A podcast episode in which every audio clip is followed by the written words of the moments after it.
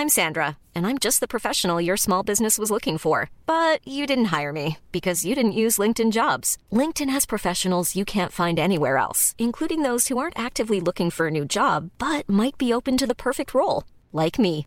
In a given month, over 70% of LinkedIn users don't visit other leading job sites. So if you're not looking on LinkedIn, you'll miss out on great candidates like Sandra. Start hiring professionals like a professional. Post your free job on linkedin.com/people today.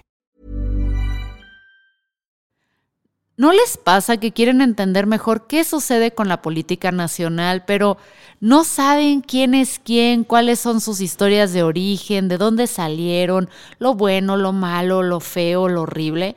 Bueno, les tengo una bonita propuesta y solución en esta nueva sección de Sin Comentarios, específicamente una colaboración con Radio Real de Gonzalo Oliveros, donde yo, Fernanda Dudet, lo entrevisto a él para aprovechar sus años de experiencia, conocimiento, capacidad de análisis y sobre todo su muy, muy buena memoria.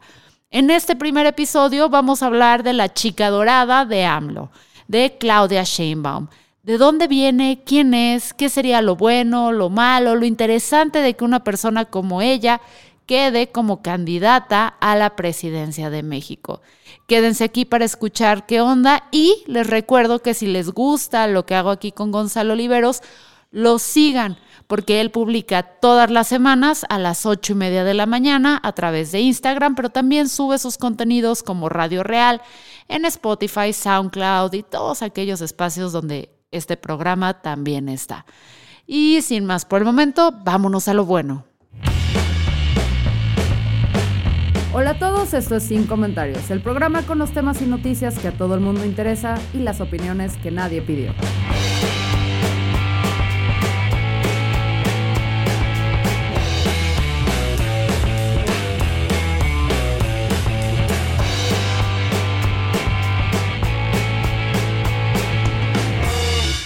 ¿Cómo estás, Fernanda? Muy bien, Gonzalo, ¿tú?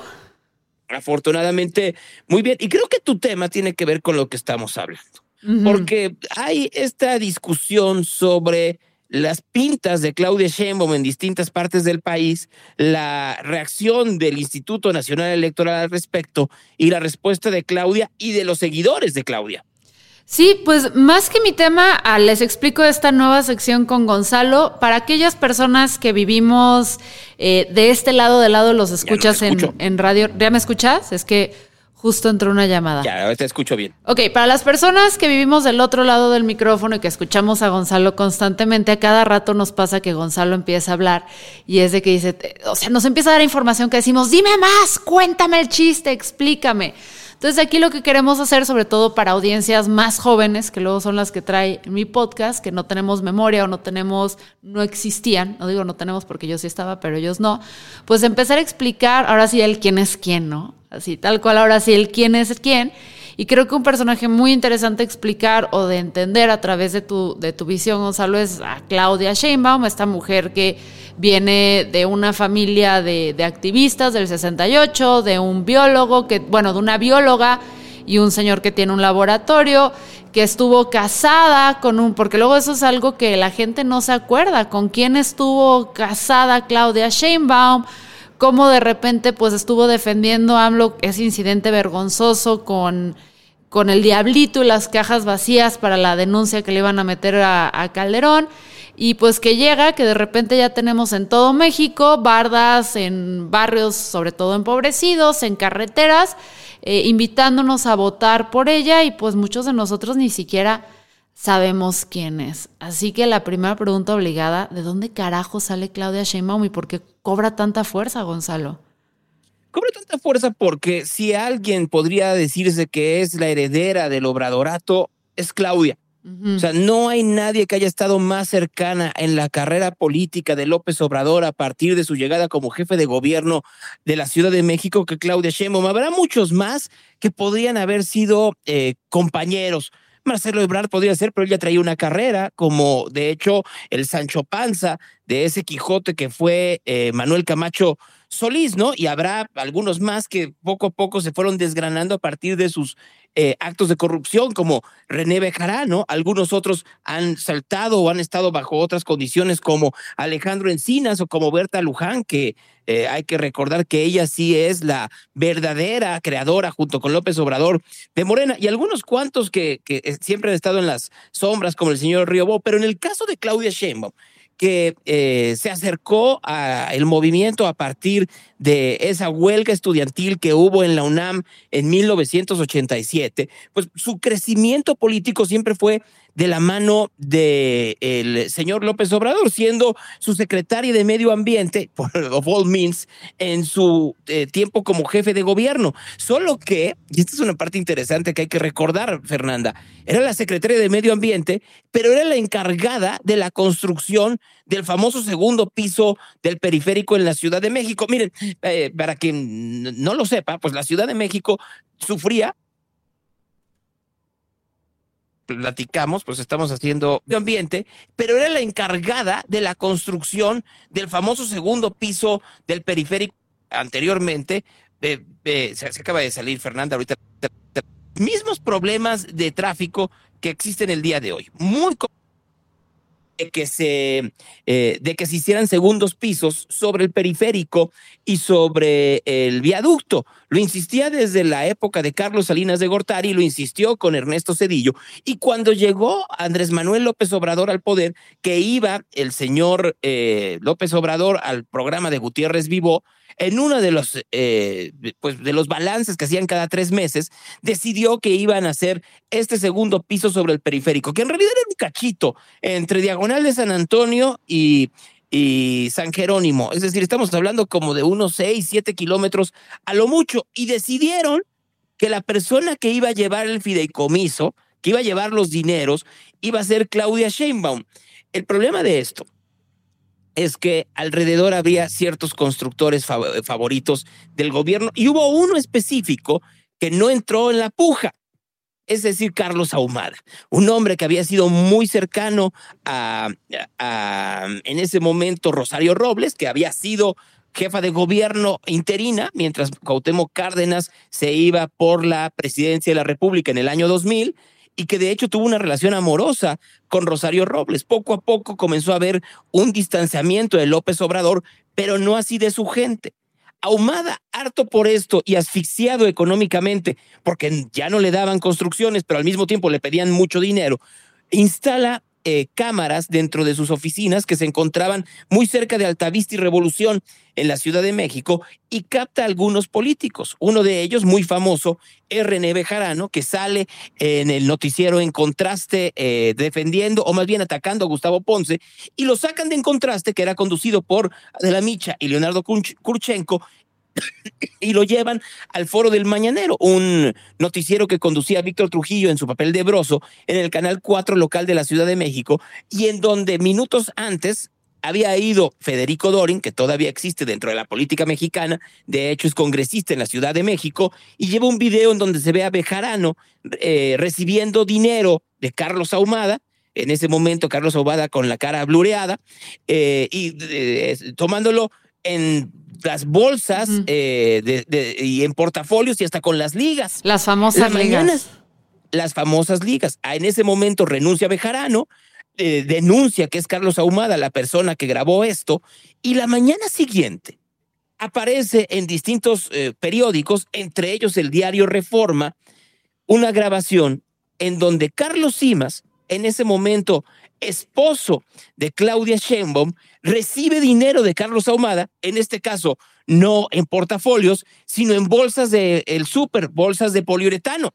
Y en estas grabaciones, Carlos Simas le dice a Carlos Ahumada, es que necesito dinero para llevar a la familia a Europa, es decir, a Claudia Sheinbaum. Rápidamente el, el eh, espejo, más bien el reflector, se pone sobre René Bejarano y lo que pasa con IMAS es que poco a poco, que en ese momento, si mal no recuerdo, era alcalde en Tlalpan, delegado en Tlalpan. Sí, jefe de la delegacional de Tlalpan, ¿no? Y que además había sido fundador del PRD. Eso es otra cosa importante de él. Recuerden ustedes que eh, IMAS, junto con Imanol Ordorica y algunos cuantos más, fueron los principales cabezas de la huelga que hubo en la UNAM en 1987, cuando el entonces rector, que si mal no recuerdo era Carpizo, decidió que era un buen momento para ajustar la colegiatura, la cuota que había en la UNAM, que era de 20 centavos y que él quería subirla, si mal no recuerdo, a 20 pesos o algo por el estilo, y decidieron que no. Ha habido dos ocasiones en donde la Universidad Nacional ha entrado en paro por cuestiones de cuotas. Una fue con Carpizo y la otra fue con Barnés, en donde eh, surgió el famoso Mosh. Pero en ese 87, cuando se va la huelga a la UNAM, Carlos Simas fue el principal, uno de los principales dirigentes. Y luego, de ser este dirigente estudiantil, salta la campaña de Cuauhtémoc Cárdenas entre 87 y 88 y se vuelve fundador del PRD en el 89 cuando sustraen el registro del Partido Mexicano Socialista y lo ponen para que sea el registro del Partido de la Revolución Democrática. Ok, y Carlos Simas, o sea, después de este escándalo con el dinero donde está recibiendo, que está casado con Sheinbaum, que era el jefe delegacional de Tlalpan, sigue casado unos años con esta Sheinbaum y por ahí de la primera mitad, en la primera parte de la década del 2010 es cuando se divorcian finalmente, ¿no? No se divorcian automáticamente eh, de manera directa después del escándalo, se separan después, Sheinbaum sigue la carrera y es muy cercana a las campañas que tiene López Obrador, va con él a la campaña del el 2012, campaña en donde vuelve a perder López Obrador y es ahí en donde llevan este diablito en donde se supone que están todas las pruebas del el fraude electoral por parte de Peña Nieto, exactamente, en donde se supone que está la comprobación de los recursos ilegales que se dieron a votantes a través de tarjetas Monex y no hay absolutamente nada. Y entonces por eso no puede prosperar la denuncia que se hace en ese momento en el, en, el Instituto Federal Electoral de Leonardo Valdés en ese momento, Leonardo Valdés era el consejero presidente y no puede anularse la elección, una elección más que no se anula y que había sido la petición de la campaña de Andrés Manuel López Obrador. Después de eso, eh, hace algunas actividades académicas y regresa a ser, después de una encuesta, a, eh, ser la candidata de, eh, de Morena a la delegación, a la alcaldía de Tlalpan, que llega a ser alcaldesa en Tlalpan en el 2015. Dos años después se da este episodio de la escuela Repsaben, en donde eh, esta escuela de una manera irregular e ilegal crea un piso arriba para que viva ahí la dueña de la escuela y hay muchas voces que tratan de señalar a Sheinbaum de responsable de la caída de la escuela. No, ahí no tuvo nada que ver porque al final de cuentas las, eh, eh, las autorizaciones fueron anteriores y no solo eso, sino que según el proceso que se da, por eso que de hecho se reactiva en este momento que estamos platicando, pues tú llegas y dices, quiero hacer una obra, llevas a un DRO que es quien que sería como un perito que da el, el, palomazo de que efectivamente los cálculos están bien hechos y la delegación lo único que tiene que dar es paso al trámite a partir ya de la, de la resolución del DRO. Entonces, ahí, aunque políticamente le quisieron dar a Claudia Sheinbaum, no pudieron. En el, dos, en el 2017 hay una elección interna dentro de Morena en donde Sheinbaum contiende contra Ricardo Monreal, le gana, bueno, le gana la encuesta y Monreal hace berrinche y amenaza con salirse de, eh, de Morena, negocia con el presidente, le dan una senaduría y se convierte en el, en el coordinador de los senadores de Morena. Pero siempre se queda esta rencilla entre Claudia Sheinbaum y Ricardo Monreal. Y que a mí una imagen visual de quién es Claudia Sheinbaum, que para mí la representa perfecto. ¿Te acuerdas este video donde está López Obrador caminando y Claudia está corriendo detrás de él como para alcanzarle el paso? Y me recuerda mucho por estas acciones donde tiene que llega al palacio eh, de ayuntamiento y retira las ventanas y artículos blindados, cambia las suburbans por unos sedanes, se va a un departamento súper modesto. O sea, lo que me llama mucho la atención de este personaje es cómo va siguiendo los pasos tal cual de López Obrador, que ha mostrado una lealtad total y absoluta y siendo López Obrador un sujeto sumamente machista, eh, y algo misógino, como lo está señalando ahorita en sus entrevistas esta Loaesa, ese Guadalupe Loaesa, ¿por qué está eligiéndola a ella en particular con esta campaña descarada que según algunos actores políticos de Morena aquí en Jalisco es la gente que por iniciativa propia está pintando las bardas con la, las mismas fuentes, las mismas tipografías y su propio dinero para apoyar a esta candidata en lugares donde francamente no ha tenido incidencia? ¿Por qué ella es la indicada? ¿Por qué ella es la mejor opción? porque no solo es cercana ideológicamente al presidente, sino es cercana afectivamente al presidente y a su familia. Es muy cercana afectivamente a Beatriz Gutiérrez Müller, es muy cercana, muy cercana afectivamente a Andrés Manuel López Beltrán. Han seguido una, una historia no solo de complicidad política, sino realmente de cariño fraterno. Y si tú a mí me preguntas, y esto es más bien como una hipótesis mía, si hubiera un momento en donde eh, habría que eh, alguien que cubrir la espalda a López Obrador, nadie como Claudia Sheinbaum. Eso diría la teoría. Pero yo creo que la comprobación va a ser que el rompimiento va a ser tremendo. Y lo hemos visto en otros momentos. Cuando fue la crisis del COVID, Sheinbaum filtró, o el equipo de Sheinbaum, filtró en dos ocasiones a el New York Times notas en donde cuestionaba la política de salud del presidente López Obrador y de su rockstar de la salud, Hugo López Gatel, sobre la manera en la cual se estaba llevando en la Ciudad de México y la forma en la que no se permitía que se pasara semáforo rojo en los últimos días de noviembre y principios de diciembre del 2020. En esas filtraciones fueron orillando al presidente a que pasara de la carta de amor a los, a los ciudadanos de que por favor no salgan y no hagan posadas, a en realidad pasar a un semáforo rojo, donde ha tenido que adecuarse de manera total a los designios del presidente fue después del accidente de la línea 12, en donde se caen estas traves, hay más de una veintena de muertos y el presidente comienza a virar el discurso para que se vea que si hay un candidato que él quiere que prosiga, eh, responde al nombre de Claudia Sheinbaum Pardo. Que es esa foto legendaria donde le levanta la mano y la señala, ¿no? La mano derecha. lo que es muy interesante de Claudia, que también se me hace que es un personaje interesante para proponer y que lo hemos visto aquí en Guadalajara dentro de sus campañas. Yo puedo criticar la campaña de Claudia, me cae muy mal que esté pintando bardas, que se estén usando recursos probablemente, posiblemente públicos, eh, pero algo que me llamó la atención acá es que salía, es Claudia y abajo señalado en graffiti, es judía. Siendo la primera candidata este, judía y que, pues ahí lo de judíos ya sí sabes de las costumbres y cómo se maneja la religión, o sea, es judía por el lado del papá, pero no por el lado de la mamá y dentro de la comunidad judía, básicamente si no vienes de una mujer judía, pues no eres judía. Compa, sin embargo, se está usando eso un poco para atacar su personaje. Y históricamente no habíamos tenido este caso. Pero, a ver, yo creo que en México no hay un, un, señalamiento de la comunidad judía como hay en otras partes del mundo. Tan es así que regresemos. O sea, gran parte de la comunidad judía ha tenido un acompañamiento importante hasta forma mediática. Hablemos nada más de Jacobo Zabludovsky, que si había un personaje emblemático de la comunidad judía era Sabludovsky. Pero además hay que decir algo, Fernanda. Claudia Sheinbaum no solo no es judía a partir de su madre, no es practicante. O sea, ha tenido enfrentamientos con la comunidad judía, en donde ha habido reuniones con ellos y ellos, hay gente de la comunidad judía le ha dicho, es que tú eres de la comunidad y ella se ha volteado de forma muy violenta a decirles, no, no se confundan, yo no soy parte de. ¿no? Y, y, creo que tiene mucho que ver con esta manera en la cual Claudia ha tratado de ser muy independiente, hacia ciertos intereses que puede haber dentro, dentro de la sociedad mexicana y quedarse solo en esta historia de yo veo por los intereses del pueblo, siendo el pueblo López Obrador. Pues está interesante el, rol que va, o sea, que tiene Sheinbaum y que va a seguir como que cobrando porque es, es una carta interesante para López Obrador de jugarse.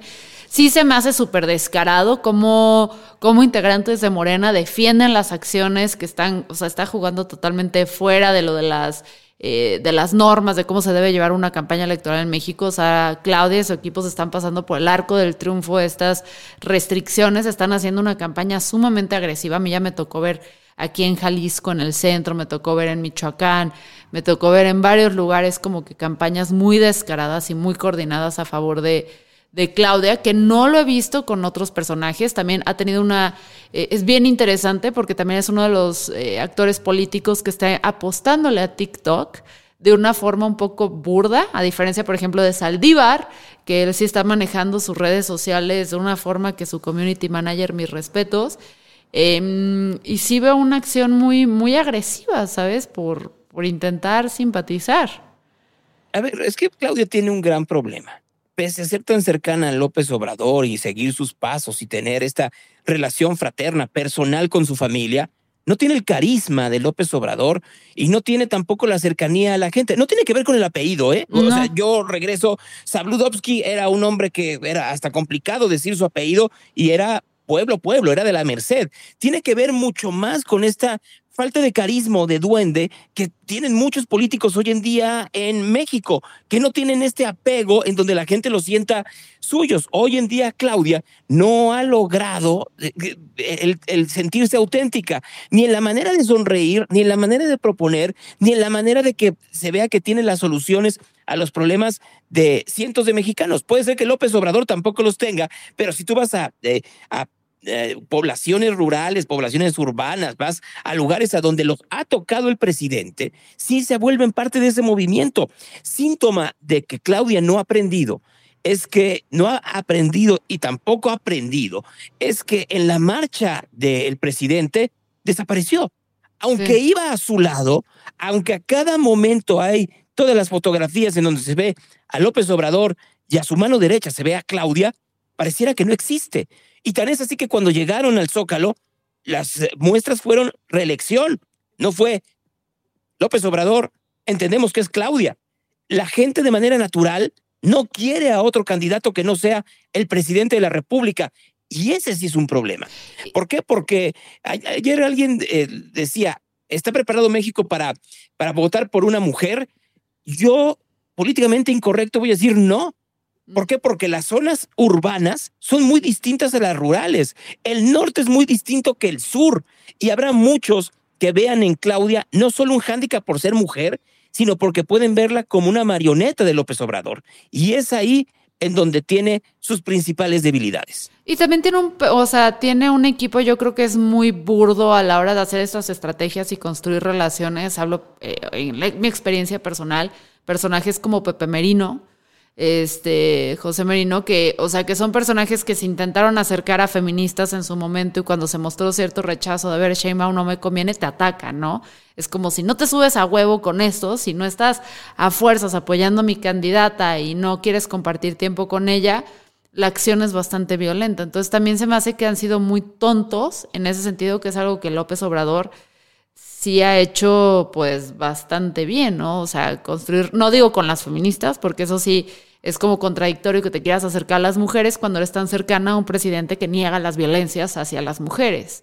Entonces está... Mira, mira Fernanda, del equipo de Claudia Sheinbaum solo hay una persona que tiene carisma y que da resultados y que de hecho tiene un teflón admirable que se llama Omar García Harfuch. Porque Omar García ha dado resultados cuando hay inseguridad en la Ciudad de México, no se le carga a él ni siquiera a Claudia, sino que se carga al gobierno federal, cosa contraria a lo que sucede en Jalisco, en donde cualquier eh, síntoma de inseguridad va cargada a Lemus o al Faro. O sea, no hay manera de que se les resbale.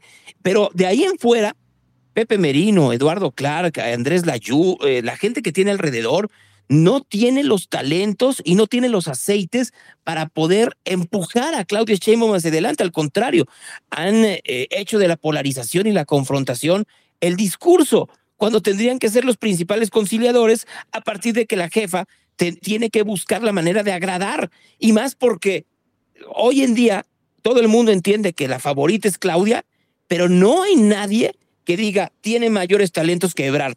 Sí. O sea, e, e, eso es muy complicado. O sea, porque si la, la, gente de Morena dice es Claudia, pero ¿por qué es López Obrador? No dices Claudia porque es Claudia. Y cuando, si le quitáramos la carga de López Obrador a Claudia, la arrolla quien quieras. La arrolla Ebrar, la arrolla Aldan Augusto, la arrolla Monreal, la arrolla Alfaro, la arrolla Colosio, la arrolla quien tú quieras. Y eso es muy complicado. Pero eso no la hace un perfil interesante para los seguidores de López Obrador de que, ok, si yo voto por Claudia, de cierta forma voto por una permanencia muy discreta de López Obrador como el puppet master, ¿no?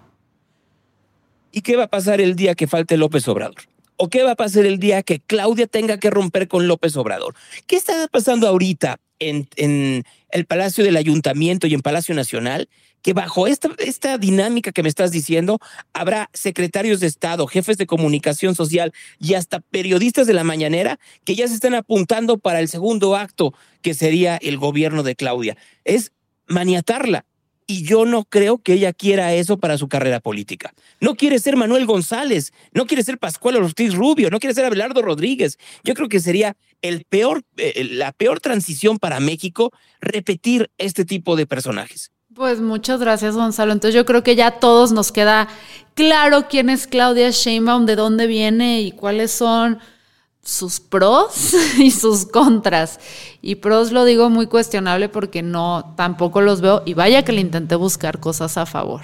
Mm, yo, yo estoy en desacuerdo. Yo creo que tiene muchos pros. Es una mujer brutalmente inteligente. Tiene un conocimiento muy claro de las cosas que se tienen que hacer en la ciudad. Eh, este equipo, pese a ser tan rijoso, tiene, tiene gente plus ultra, como puede ser Eduardo Clark. El problema es que todo se eclipsa a partir de su sumisión al poder. Pues sí, pero ¿qué te sirve tener ciertas habilidades y características si tienes ese techo, ese filtro que no te deja operar? Porque tipo, hablando de Andrés Lajus, era un perfil que previo a entrar al gobierno de Claudio, previo a esta época de López Obrador, en redes sociales estaba posicionando como un líder de opinión interesante. Y de repente entran a este nuevo rol y como que freno de mano, ¿no? Bueno, ese es el gran problema de la política actual en donde pierdes voluntad a cambio de adquirir poder. Pues sí, es lo que le ha pasado a varios de su perfil. Vuelvo al caso de Merino. Pero bueno, muchísimas gracias, Gonzalo. Entonces te escucho aquí todos los jueves para explicar a fondo, que nos expliques a fondo qué pedo con México. Cuídate mucho, Fernanda. Un besote, chao. Adiós.